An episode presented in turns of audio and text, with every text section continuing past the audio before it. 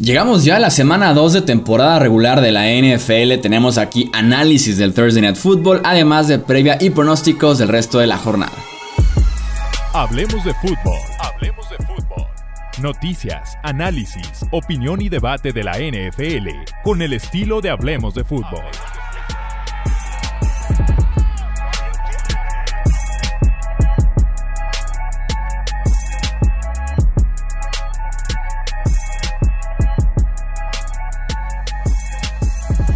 ¿Qué tal amigos? ¿Cómo están? Bienvenidos a un episodio más del podcast Hablemos de Fútbol. Yo soy Jesús Sánchez, un placer que estén aquí con nosotros. Vamos a platicar de lo que fue el jueves por la noche entre el Fútbol Team y los Giants, además de hacer la previa del resto de esta bonita semana. Tenemos duelos muy, muy parejos. Me acompañan, ya los conocen, Alejandro Romo y también el buen Tony Álvarez. Amigos, bienvenidos, ¿cómo están?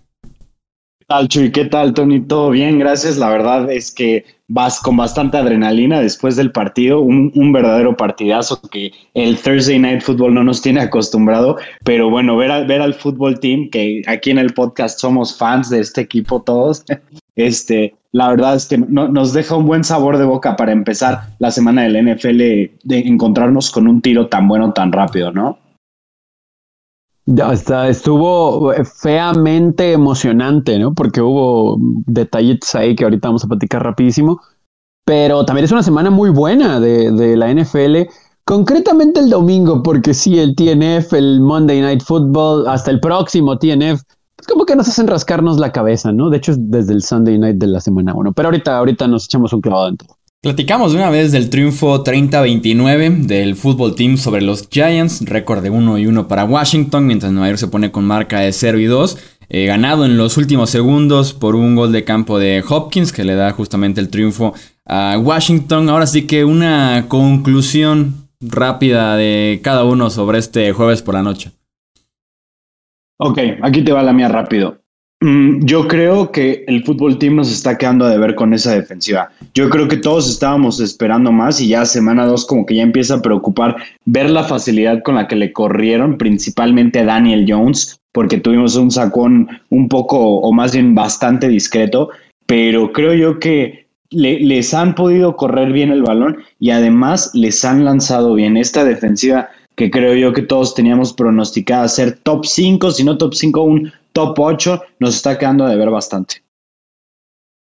Sí, sí, de acuerdo. Y para irme con el otro equipo, con los gigantes, creo que desde las mismas palabras de Kenny Galladay de hace unas semanas, que se dio cuenta desde el seno de, de, los Giants que como que iba a tardar un poquito este engranaje que creíamos tenía piezas como para moverse, pero que la interrogante era Daniel Jones pues a lo mejor hasta podemos decir que no es el problema concreto de Daniel Jones, ¿no? Esta misma defensa de los gigantes en las primeras dos semanas también eh, nos ha hecho uh, quedar un poquito mal, porque si esperábamos algo diferente, no, no una super defensa, pero algo diferente, y a la ofensiva, pues en este juego ya movieron la pelota, ¿no? Pero de todos modos no cerraron, me parece que en esa última posesión donde Bradbury le intercepta a Heineken, que se la lee completa y ahí me, también McCrane como que se atora.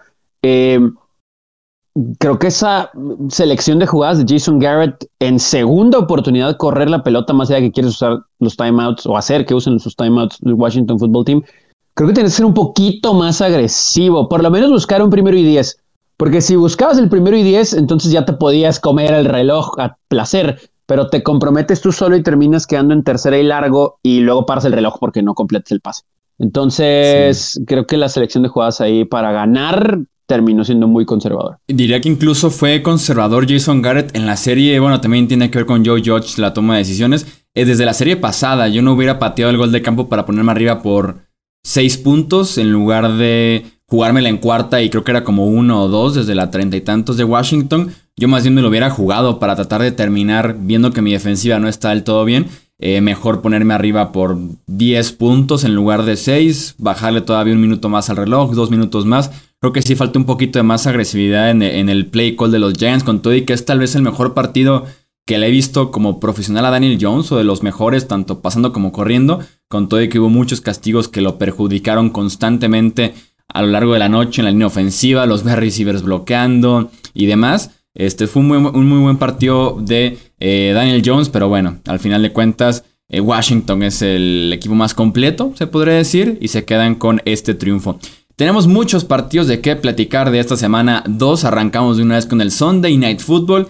Kansas City en contra de eh, Baltimore. Un, un, partido que constantemente se ve muy bien en el papel, pero que Lamar Jackson no ha podido ganarle en su carrera a los Chiefs. Han encontrado en momentos importantes, en buenos eh, escenarios, ambos equipos, en cuestión de nivel, de récord y demás. Pero Lamar Jackson simplemente no ha podido con eh, los Chiefs justamente en contra de esa defensiva que se le complica, que no puede terminar de leer bien. Esta semana regresa Tyrann Matthew y también Frank Clark, dos piezas importantes de los mejores pagados de esa defensiva de Kansas City, así que luce complicado también observando el nivel de la línea ofensiva de Baltimore que nos entregó lunes por la noche. Eh, a, mí, a mí me preocupa Baltimore esta temporada y lo platicamos en, el de las eh, predicciones para el Super Bowl en ese podcast que ambos lo metimos porque realmente no tuvimos como ese, ¿cómo decirlo? como ese valor, ajá, como el valor de poder sacar a, los Ravens de playoffs por el excelente coacheo que han tenido y por la consistencia que siempre han tenido, ¿no? Entonces, por ahí no, nos faltó, pero la verdad es que este equipo de, Ravens se ve muy mermado. Y, esa es la realidad. Yo, yo no sé qué tanto nos puede decir cómo perdieron contra los Raiders, pero lo que sí sé es que Lamar Jackson no va a poder mantener el ritmo de una ofensiva que se necesita para ganarle a los Chiefs. Simplemente es casi imposible que se les pueda poner al tú por tú a los puntos a una defensiva que no tiene mucha dificultad, digamos, para parar eh, el juego terrestre. No digo que sea de las mejores, ni mucho menos, pero tampoco es una coladera terrestre. Entonces, por ahí yo creo que es la diferencia, ¿no? Por ahí vi una estadística que decía que Jalen Hurts en cinco partidos que ha iniciado tiene ya más juegos de 300 yardas que este Lamar Jackson en 38 y es del 2 eh, a 1, ¿no? Es una estadística bastante impactante, pero que te habla mucho de lo, de lo unidimensional que es la, la, ofensiva, la ofensiva de los Ravens y que sí pueden ser una aplanadora de equipos débiles, pero cuando se enfrentan con un equipo fuerte ya realmente empiezan a tener problemas, ¿no? Y que incluso las dudas antes que teníamos con Baltimore eran antes de las lesiones de Gus Edwards y de Marcus Peters también. Exactamente, ¿no? Y estás hablando de que tu uno de tus eh, uno, un excelente cornerback como es Marcus Peters se te lesiona, tu tercer running back o segundo running back se te lesiona, que al parecer eso no les, no les está complicando mucho las cosas por la excelente actuación de, eh, de Tyson Williams. Entonces, tal vez por ahí no es tanto el problema por el juego terrestre, pero yo veo es al equipo de los Ravens como un equipo mermado y no creo que tengan con qué ganarle a un equipo tan poderoso como son los Chiefs y como demostraron que, ay, si te pones arriba Cleveland, que eres un equipo con buena defensiva, con juego terrestre, como un juego aéreo, no importa. No importa, nos te empatamos, aprovechamos un error, te ganamos. Así de fácil lo, hacen ver los Chiefs. Sí, de hecho Cleveland, que es mejor equipo que Baltimore, porque esa es una realidad, no pudo, ¿no? Mantener una ventaja, no es la primera vez que sucede en contra de los Chiefs. Acá, pues, ¿qué nos hace pensar que Baltimore pudiera ganar? Yo lo veo como tal vez el único factor a favor de los Ravens es el hecho de estar en casa, ¿no? la atmósfera, su primer juego en casa de la temporada, Sunday Night Football, eh, ese factor creo que pudiera mm, tal vez contrarrestar. Sí veo a Baltimore anotándole y moviéndole la pelota a la defensa de los Chiefs. El asunto es que ya sabemos cómo se la van a mover y si nosotros lo sabemos, evidentemente también esa defensa de los Chiefs, ¿no? Si pueden contener una serie ofensiva a Lamar, dos series ofensivas, es suficiente para que Patrick Mahomes anote y se despeguen. Aún así, los Chiefs han ganado sus últimos ocho juegos de temporada regular por seis puntos o menos, ¿no? Es la, racha activa más larga, ¿no? De la liga. Y eso significa que en una posesión, si al final los Ravens tienen la pelota, sí pudieran tener una posibilidad de ganar. Pero volvemos a lo mismo. Es Lamar Jackson. O sea, es el show de Lamar Jackson. Y creo que ya no tanto por gusto, sino porque no hay más, ¿no? Digo, eh, vimos cómo su juego terrestre medio caminó en contra de los, de los Raiders con el novato y Latavius Murray, que pues, es un buen complemento. Habrá que ver quién más activan de los veteranos que firmaron. Pero pues otra vez volteamos a ver al lado de los receptores y pues digo, Sammy Watkins conocerá acá a los Chiefs por obvias razones, pero pues es otra vez eh, Marquise Brown y ya, y ya sabemos cómo lo van a usar, ya sabemos los esquemas ofensivos, entonces va a ser muy complicado de cualquier modo para. Sí pueden ganar, pero va a ser muy difícil. Sí, que además Lamar tuvo dos fumbles en ese partido y comprometió completamente el, marcador para, para, Baltimore. Me encanta esa estadística, siendo los Ravens unos equipos que más blitzes manda, que más busca al coreback con defensivos adicionales. En las últimas tres temporadas, cualquier coreback que no sea Patrick Mahomes tiene rating de coreback en contra del blitz de los Ravens de 74.5. Pero Patrick Mahomes en tres partidos en los últimos tres años en contra de Baltimore y su blitz Rating de 134.0 puntos, 6 touchdowns, 0 intercepciones. Entonces, si alguien sabe jugarle al estilo de la defensiva de los Ravens, es el señor Patrick Mahomes. Eh, es, impresionante. Sí, sí, sí, lo, lo que hace y aparte en septiembre, que es cuando menos quieres enfrentar a, Mahomes, ¿no? Eh, seguimos con el Las Vegas en contra de Pittsburgh, un partido bien interesante, dos equipos que vienen de ganar en la semana 1. ¿Cuál sería tu clave en este partido, Tony? Yo creo que la defensa de los Steelers, eh, lo bien que se vio en contra de los Bills, nos hace creer que consistentemente en la temporada van a volver a a dejar a, su ofensiva con la posibilidad de ganar, ¿no? Eh, que por mucho tiempo la cargó en el año anterior, hay que decirlo así, a pesar de muchos movimientos también que tuvieron que hacer. Pero si bien otra vez le pusimos palomita a Derek Carr en la semana 1, yo sí siento que esta defensa de los Steelers puede contrarrestar este ataque de, Las Vegas. Eh, Josh Jacobs no tuvo mucho por tierra en contra de la defensa de los Ravens, y al menos por el diseño y paquetes que presentaron ante la ofensiva de Buffalo, que entendemos que no tienen un juego terrestre muy poderoso, van a volver a obligar a, Derek Carr a pasar la pelota.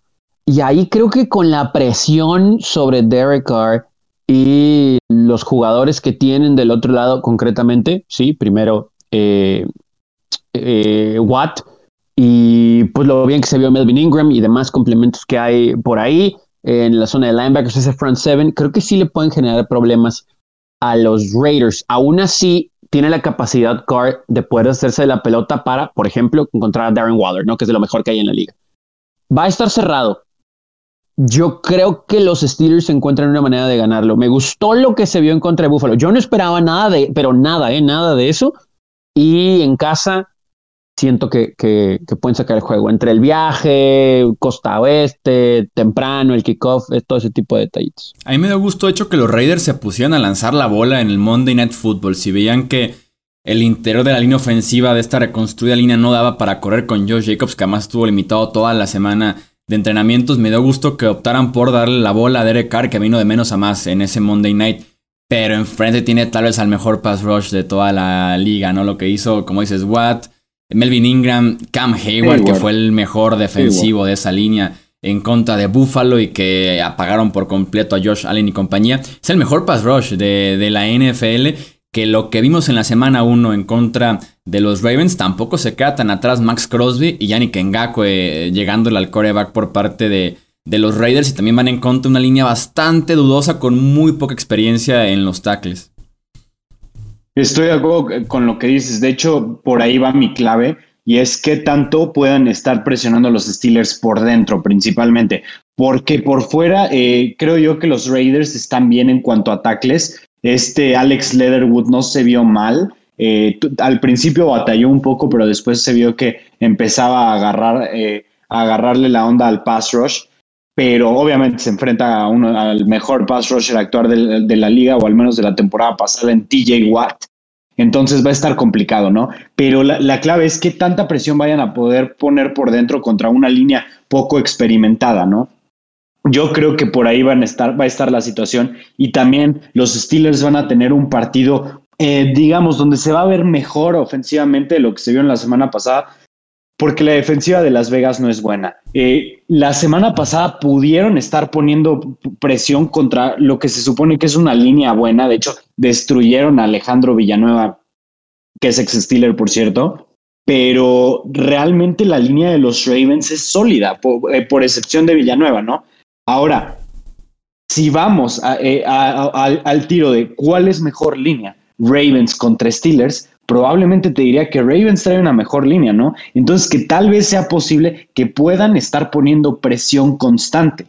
Los, los, Raiders, si, si Max Crosby y Carl Nassib juegan como, como jugaron la semana pasada, van a poder eh, poner presión e incomodar. Entonces, va a ser un partido cerrado, pocos puntos.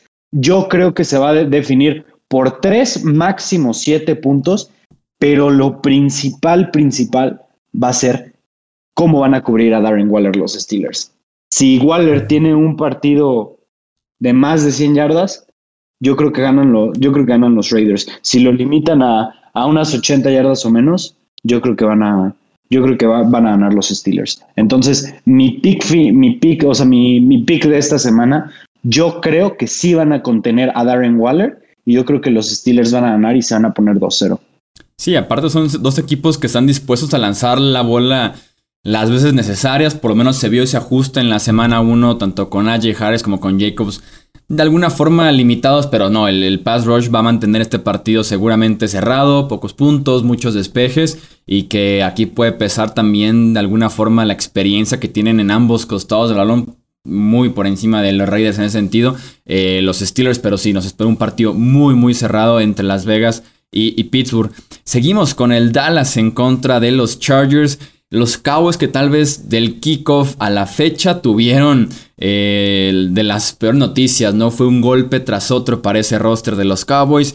Enfrentar este domingo a Justin Herbert y que tu línea defensiva, que además va en contra de una línea ofensiva que mejoró mucho en la semana 1 de la temporada, sin de Marcus Lawrence, tu mejor defensive end que está eh, fracturado del pie, fuera de 6 a 8 semanas. Randy Gregory, tu segundo mejor pass rusher, defensive end, está en la lista de COVID-19. Lael Collins, tu tackle derecho para poder frenar a Joey Bosa o intentarlo en contra de ese gran pass rusher, suspendido cinco partidos. Michael Gallup para poder mantener el ritmo ofensivo que seguramente van a plantear los Chargers fuera de 3 a 5 semanas por lesión. Entonces, un golpe tras otro y estos Cowboys llegan muy limitados para enfrentar a los Chargers. Sí, sí, eh, yo, yo sí veo un juego al, revés de lo que pensábamos del Steelers Raiders, este de muchos puntos. Porque los Cowboys ya mencionaba los problemas que van a tener para ponerle presión. Si de por sí teníamos muchas dudas con esa defensa, eh, ahora sin poner presión a alguien como Justin Herbert, que ahora aparentemente tiene una línea ofensiva, a pesar de que Brian Bulaga todavía no había practicado en los primeros dos días de práctica de semana miércoles y jueves. Eh, aún así, la línea se vio bastante bien en contra del pass rush del Washington Football Team en la primera semana. Y aquí todos sabemos que pues, el pass rush de Dallas está diezmado. Entonces yo creo que Justin Herbert va a hacer lo que quiera la ofensiva. Lo que a mí me preocupa es el otro lado. Porque aún así vimos lo que hizo Dak Prescott y compañía en el opener en contra de Tampa Bay.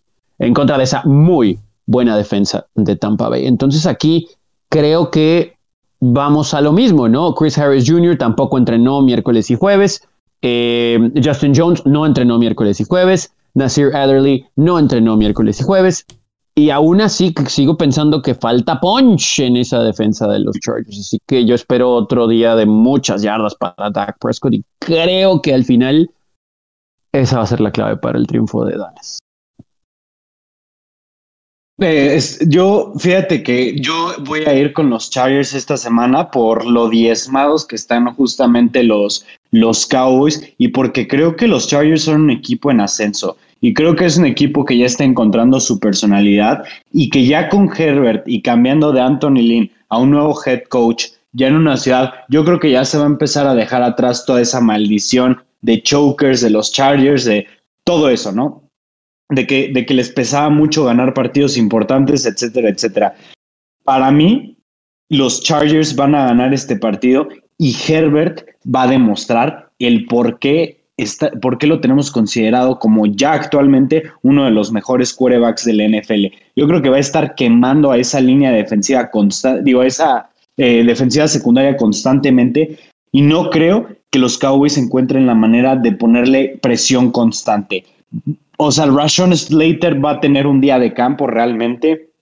Vamos a tener que todo el lado izquierdo de la línea y bueno, la línea en general no van a tener ninguna amenaza real más que probablemente los, los blitzes de, de los linebackers, ¿no? Pero yo creo que lo pueden contener bastante bien y no, y sí creo que Dak Prescott vaya a estar lanzando constantemente y que haga muchas yardas y que haga muchos puntos. Sin embargo, la diferencia, yo creo que son dos ofensivas casi igual de buenas. Es poco mejor la, eh, la ofensiva de Cowboys, pero la diferencia más grande está en que la defensiva de los Chargers es muy superior a la defensiva de los Cowboys. Y el pass rush que le van a poder poner a Joey Bosa contra la El Collins va a ser clave en este partido. y yo creo que por ahí van a estar la...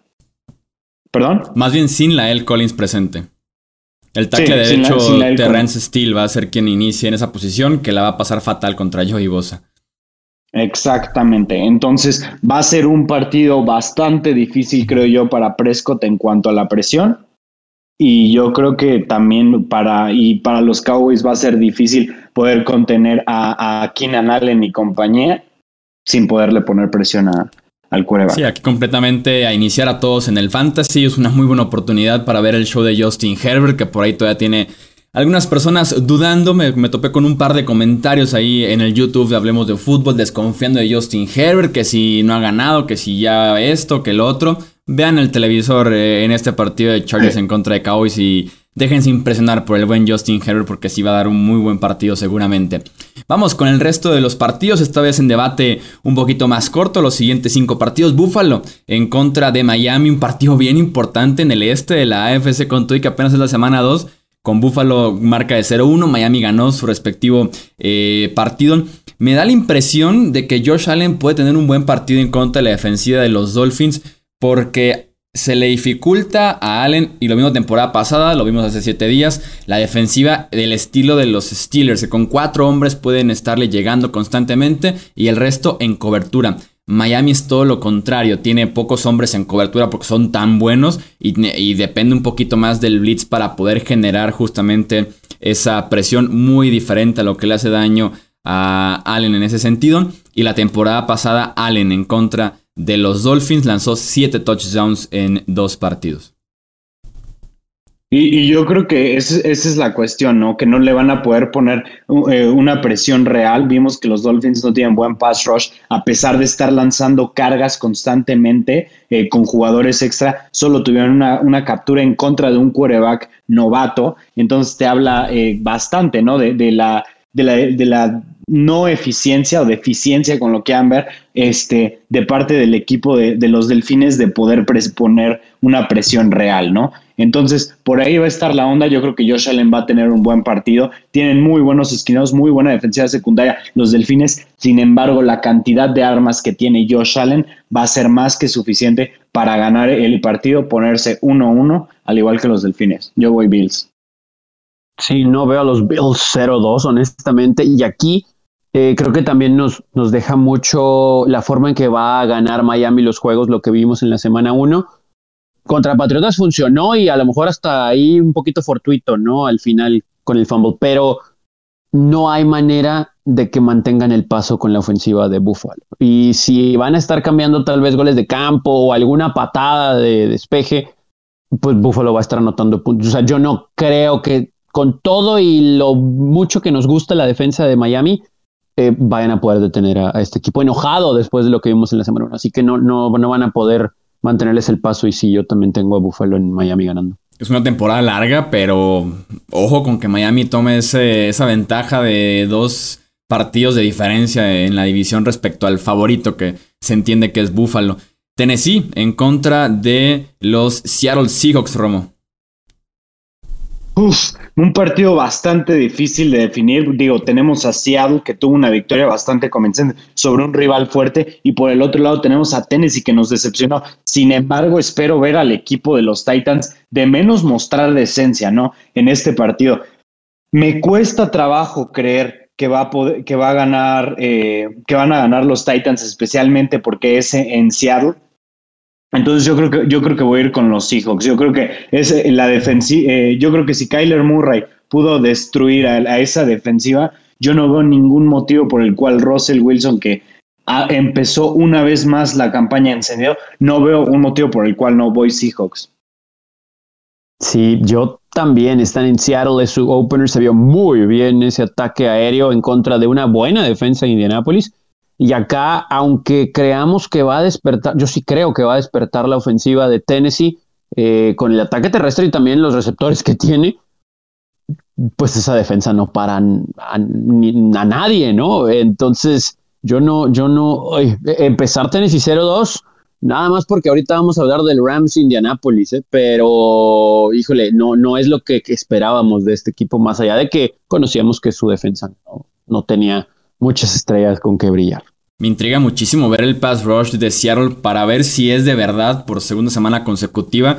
Presionaron 20 veces a Carson Wentz en 44 intentos que tuvo de pase. Tannehill viene de ser, de ser capturado 6 veces en 17 presiones en contra de Arizona. Entonces, me intriga muchísimo ver si realmente es real ese pass rush de los Seahawks, que le daría una dimensión adicional a ese equipo en general de Seattle, buscando eh, obviamente victorias esta temporada. Así que quiero, quiero ver cómo le va Tannehill en contra de ese mejorado pass rush, por lo menos después de una semana. Eh, Nueva Orleans en contra de Carolina. Ojo con las ausencias que tendrán los Saints para este partido. Marshawn Lattimore en duda porque se fracturó la mano, o un dedo de la mano en la semana 1 regresó, pero se metió a cirugía terminando el partido. En duda su esquinero número 1. Marcus Davenport está descartado por lesión en el pectoral, su mejor pass rusher exterior. Eric McCoy, su centro, también está descartado. Seis entrenadores de Nueva Orleans tienen COVID. Eh, llevan tres semanas fuera de Nueva Orleans. Con todo y que James lo puede hacer todo con los Saints. Este va a ser bien interesante ver cómo se las arreglan muy diezmados en ambos costados del balón pero con James el semidios de los corebacks. por, algún motivo sí, creo que lo van a hacer, ¿eh? eh me, gusta. Sí, o sea, me, gustó lo que vimos eh, de Carolina para ganar en la semana 1, pero eran los Jets, ¿no? Eh, y creo que pudiera ser otro juego de pocos puntos. Creo que sí le van a poder mover la bola por tierra a los Saints. Sin embargo, sí, es, esa la clave, ¿no? James Winston lanzó, un pase, eh, bueno, no fue uno nada más, de que, que en eh, su trayectoria por aire fue de 50 yardas. Con Drew Brees eso no, nunca pasó, que es curioso, pero nunca pasó. O sea, sí lanzaba pases largos, pero que la pelota en el aire estuviera a 50 yardas. Entonces, con esta secundaria de Carolina, hasta nosotros creo que podíamos atrapar un pase largo de James Winston sí creo que gana Nueva Orleans. A lo mejor cerrado, apretado, pero al final creo que sí lo ganan los Saints. Por ese motivo, porque no creo que puedan poner presión suficiente a James Winston y tampoco cubrir al que esté de receptor, ¿eh? porque tampoco es como que ahorita eh, alguien que de miedo, pero pues ya vimos lo que le pasó a los Packers en la semana 1. Yo creo que las deficiencias ofensivas de parte de Carolina, o al menos lo que se vio la semana pasada, contra una defensa de mala a muy mala, o de menos que es lo que se espera de la defensiva de, los Jets, yo creo que no van a tener problema los Saints. Este, yo creo que si pudieron neutralizar casi casi que por completo, no, no casi casi, por completo a los Packers. Este, en la semana uno, yo creo que no deben de tener problema contra Sam Darnold y compañía. No estoy diciendo que sea malo, no estoy diciendo que no cree en él, sin embargo, yo siento que esa ofensiva va a tardar un ratito en carburar, que todavía no están al 100. Y para mí, para mi gusto, yo creo que va, va a ser un partido, no creo que sea cerrado, yo creo que van a ganar los Saints por más de una posesión. Yo sí tengo muchas dudas, sobre todo por lo de Marshall Larimore. Creo que puede definir gran parte del partido que esté o no este cornerback número uno, cornerback casi de élite. Lo que sí es que tenemos en el campo, casi al mismo tiempo, Alvin Kamara y McCaffrey, los dos mejores running backs, por lo menos en mi opinión, de la NFL actualmente. Va a ser un lujo poderlos ver en el mismo partido. Eh, seguimos con el Rams en contra de los Colts. Si los Seahawks, justamente lo comentaba hace dos partidos, generaron presión en contra de Indianapolis, los Rams tienen mejores nombres para poder hacer esto. Y lo que me intriga muchísimo, o más bien no lo que me intriga, sino creo que un duelo que veo extremadamente disparejo es la defensiva secundaria de los Colts, que está muy limitada. Por ejemplo, está sin Saber Rhodes fuera por una lesión en la, pantorrilla. En contra de este ataque tan vertical que ya conocemos de los Rams. No es momento de iniciar en el fantasy a Robert Woods, a Cooper Cup, a Van Jefferson, Matthew Stafford ni se diga. Y este triunfo debe ser de, de los Rams. Estoy de acuerdo, estoy completamente de acuerdo. Fíjate, yo creo que los Colts van a ser un equipo que van a tardar también un rato en verse como un equipo serio. No, no tengo, o sea, no, no tendría miedo en ponerlos que empiezan la temporada 0-2 y que aún así pudieran llegar eh, a playoffs por, por las cuestiones de la adaptación ofensiva, etcétera. Y realmente los Rams se vieron como un equipo impresionante, la verdad. Creo yo que le pudieron haber ganado por mucho más puntos a Chicago. Creo yo que bajaron el ritmo. No quisieron eh, enseñar mucho playbook, pero aún así su victoria fue extremadamente convincente. Matthew Stafford se puede convertir en un, en un, este, en un candidato MVP esta temporada. Eh, no, no dudaría que con el, con el juego que, que trajo la semana si lo puede mantener en una ofensiva con armas, con una buena línea ofensiva y diseñada y comandada por Sean McVay, no dudaría que con el talento que tiene Stafford pueda ser un candidato serio este año para el jugador más valioso, más valioso y si no mínimo para el Comeback Player of the Year, ¿no? Después de, de perder una buena parte de la temporada pasada, de ya ser como olvidado por la liga, yo creo que tenemos ahí a, una joya que, o sea, que realmente vale la pena ver a, Stafford por fin en una buena situación. Y contra los Colts, ahorita, yo creo que va a volver a lucir y yo creo que va a ganar fácil. Sí, me preocupa Indianapolis porque ahorita yo, yo también creo que eventualmente si Carson Wentz va a estar de pie en la bolsa de protección, va a funcionar este proyecto, pero el asunto es que todavía estamos un poquito con miedo, no le soltamos el playbook, eh, la línea ofensiva, etcétera, etcétera. El tener ritmo, porque pues, no jugó mucho, eh, no practicó mucho en la pretemporada por la lesión y luego pues en pretemporada tampoco pudo jugar. Entonces, igual, ¿no? Eh, creo que va a ser algo tristemente similar a lo que se vio en contra de Seattle, tanto a la ofensiva como a la defensiva, porque tampoco van a poder detener a nadie. Y creo que lo único bueno para los Colts es que Tennessee siento que también va a perder. Así que bueno, habremos eh, hablado de dos equipos que, pues a lo mejor no los teníamos arrancando 0-2, pero van a estar vivos sin duda alguna sobre el final de la temporada. Y, que, y que tendremos en semana 2 a los Texans como líderes divisionales. Sí, iba a decir lo mismo, que los Texans líderes divisionales después de dos semanas. Seguimos con el San Francisco en contra de Filadelfia.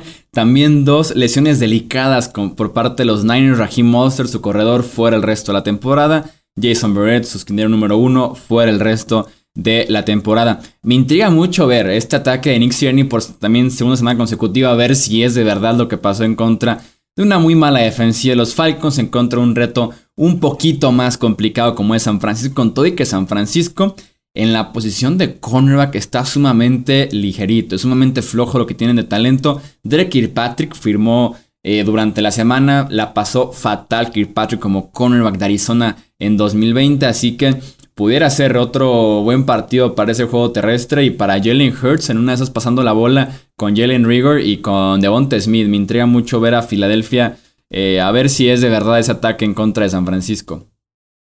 ¿Con quién vas este, esta semana? Creo que Filadelfia, ¿eh?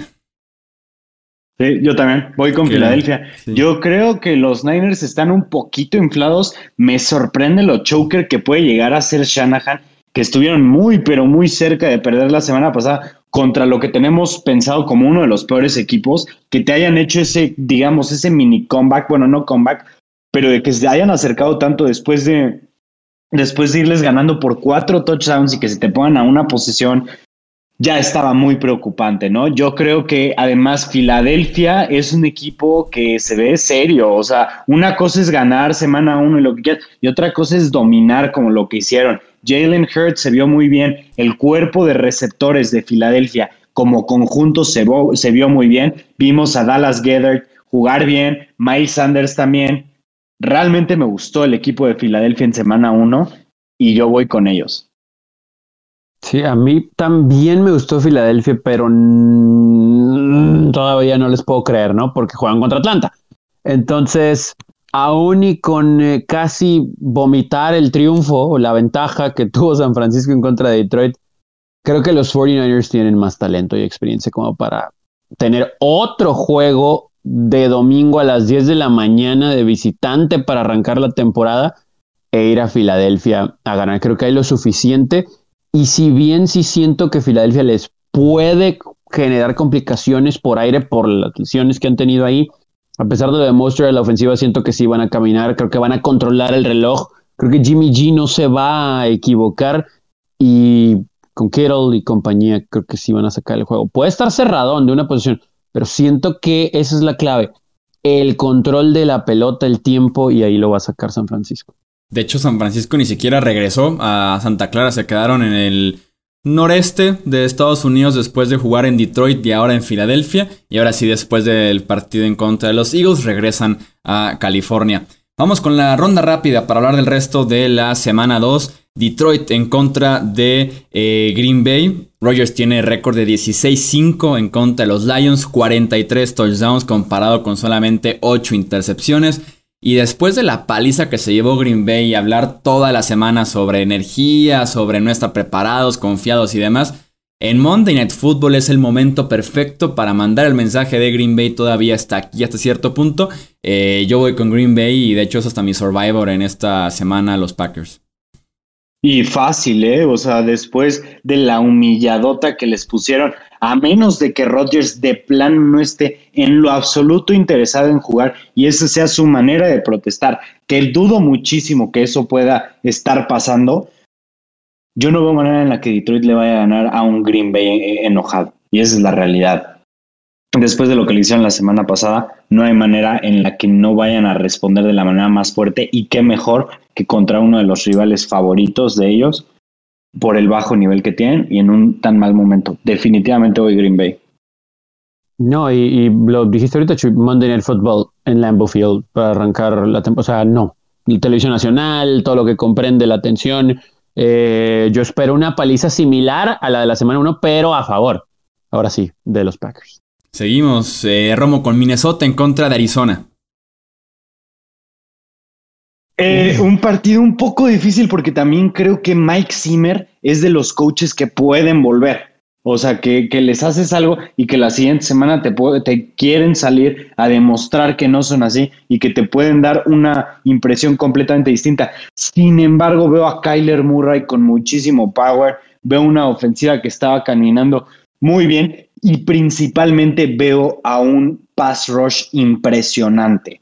Lo vimos cinco sacks de Chandler Jones, vimos a TJ Watt poner presión, vimos a varios otros jugadores estando presionando constantemente a los Titans, que según esto tienen una línea decente al menos. Yo creo que no va a poder la línea de, Minnesota aguantar ese pass rush y no creo que Kirk Cousins le pueda, eh, le pueda igualar el ritmo a Kyler Murray. Yo creo que van a ganar los Cardinals. Yo también me cuesta trabajo ver a Minnesota 0-2, pero pues a ellos solitos se lo buscaron, ¿no? Batallando con un equipo con Cincinnati y ahora acá creo que su secundaria va a sufrir bastante, así como lo vimos en contra de un equipo que en teoría es inferior a la ofensiva, eh, como lo es Cincinnati, comparándolo con Arizona. Y me parece que va a ser un show otra vez de Kyler Murray, ¿no? Y del otro lado de la pelota, rapidísimo, pues tampoco veo de verdad, ¿eh? Que, digo, con todo y Jefferson, Thielen, eh, Cook, aún así, ¿eh? No, no, no, no sé si va a estar cerrado. Yo creo que Arizona se lo lleva hasta cierto punto tranquilo. Sí, la clave creo yo también va a estar mucho, obviamente, hablar de Murray. Eh, es hasta perder tiempo con todo lo que ya sabemos de este coreback, pero sí, el pass rush de Arizona, qué bien se vio en contra de Tennessee.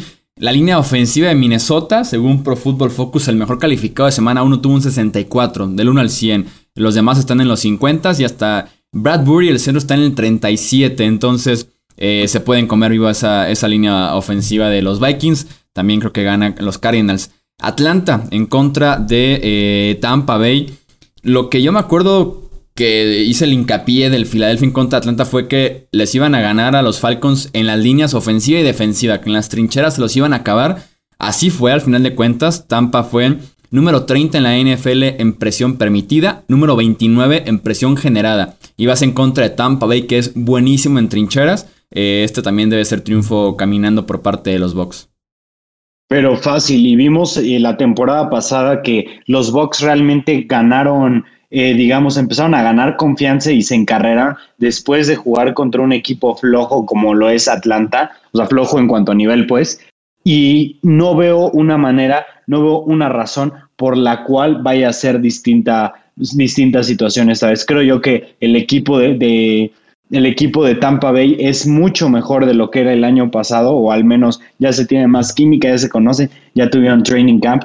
No debe de haber ningún motivo, ninguna, ningún tipo de obstáculo para que Tampa Bay gane este partido, principalmente en casa. No, o sea, simplemente no lo debe de haber. Sí, le permitieron 30 puntos o más en los dos juegos el año anterior y creo que van a volver a permitirle 30 puntos o más a Tampa Bay en este encuentro. Siento que vamos a ver algo de Kyle Pitts, algo de Calvin Ridley, algo de Matt Ryan, a lo mejor más por orgullo, pero bien pueden ser garbage points y yards, ¿no? O sea, que termine no tan el marcador amplio como debería, porque ya lo habrían resuelto los Bucks, ¿no? Porque en realidad estuvo muy cercano, pero sí lo va a ganar Tampa Bay. Justamente ese partido que mencionas, curioso, de que medio se encendió Tampa Bay a partir de ahí. Perdían por 17 puntos en contra de los Falcons en aquel partido y sí terminaron ganándolo al final de cuentas. Houston en contra de Cleveland, dos equipos que ofrecen ofensivas similares por intención, que son series ofensivas muy largas. Creo que va a ser un partido de pocas posiciones, pero la diferencia de talento es abismal. Aquí también se lo lleva Cleveland. Y caminando, o sea, bueno, Creo yo que lo que pasó la semana pasada fue una sorpresa de semana uno. También los Jaguars son muy malos. Urban Meyer, creemos en este podcast que va a ser muy malo en la NFL.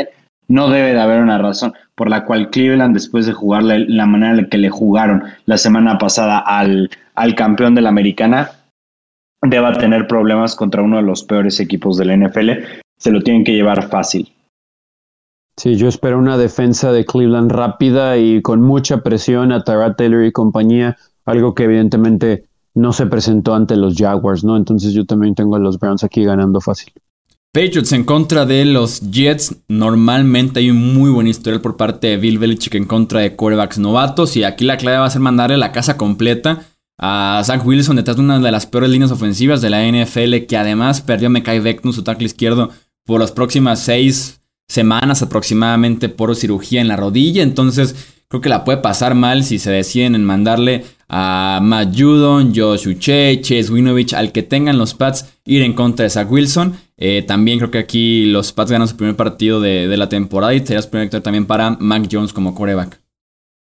Yo estoy completamente de acuerdo. No creo que los Jets vayan a ser capaces de poder sostener la presión, especialmente sin Mekai Beckton yo creo que van a estar mandando distintos tipos de presiones para confundir a Zach Wilson, lo van a novatear, le van a, causar mucho problema. Ya vimos a, Judon, vimos a Banoy y vimos también a, a este Hightower poniendo presión sin, sin problemas. Yo creo que va a ser un partido muy difícil para Zach Wilson y New England debe ganar, pero por más de 10 puntos.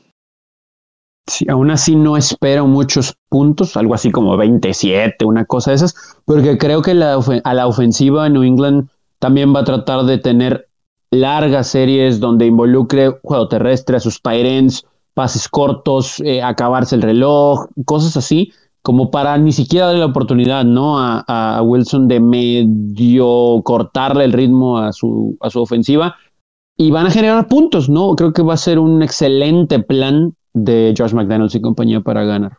Denver en contra de Jacksonville, toda la ofensiva de los Jaguars la pasó fatal en Houston, por lo menos al principio del partido, ya después un poquito de maquillaje en el marcador y Big Fangio tiene esquema y talento en esa defensiva de los Broncos para trabar otra vez a Trevor Lawrence en su segundo inicio en la NFL. Y vimos bastante presión de parte de los Broncos la semana pasada. Vimos que pudieron controlar a una ofensiva que hoy jugó eh, bastante decente. Yo creo que los Broncos van a dominar este partido en trincheras, principalmente a la defensiva. Ellos yo creo que van a tener mucha presión y también la experiencia de Fangio como coach va a hacer lucir lo verde que está Trevor Lawrence para la NFL. Totalmente de acuerdo. Cuando no esté Trevor Lawrence en el suelo, creo que no va a poder leer la progresión por las coberturas que va a mandar Fangio con esa muy buena secundaria. Entonces, Eh, aquí sí espero una situación similar a la que vimos con los gigantes, hasta cierto punto paliza, pero también creo que van a poder controlar el reloj y correr la pelota sin ningún problema con Teddy B, con, con Ingram, eh, con Gordon, perdón. Entonces, yo creo que los Broncos no van a tener muchas dificultades en Jacksonville. Y cerramos con Cincinnati en contra de Chicago. El partido esperado, la revancha de Andy Dalton en contra de los Bengals viene con set de venganza. Hay más variantes a la ofensiva de Cincinnati, se vio eso en la semana 1, es más explosivo ese ataque. Dalton, por ejemplo, no intentó un solo pase de más de 15 yardas en contra de eh, los Rams. Joe Burrow se vio bastante bien en su regreso después de la lesión de rodilla. Este, con todo que sea la venganza de Dalton, yo me quedo con los Bengals de Joe Burrow.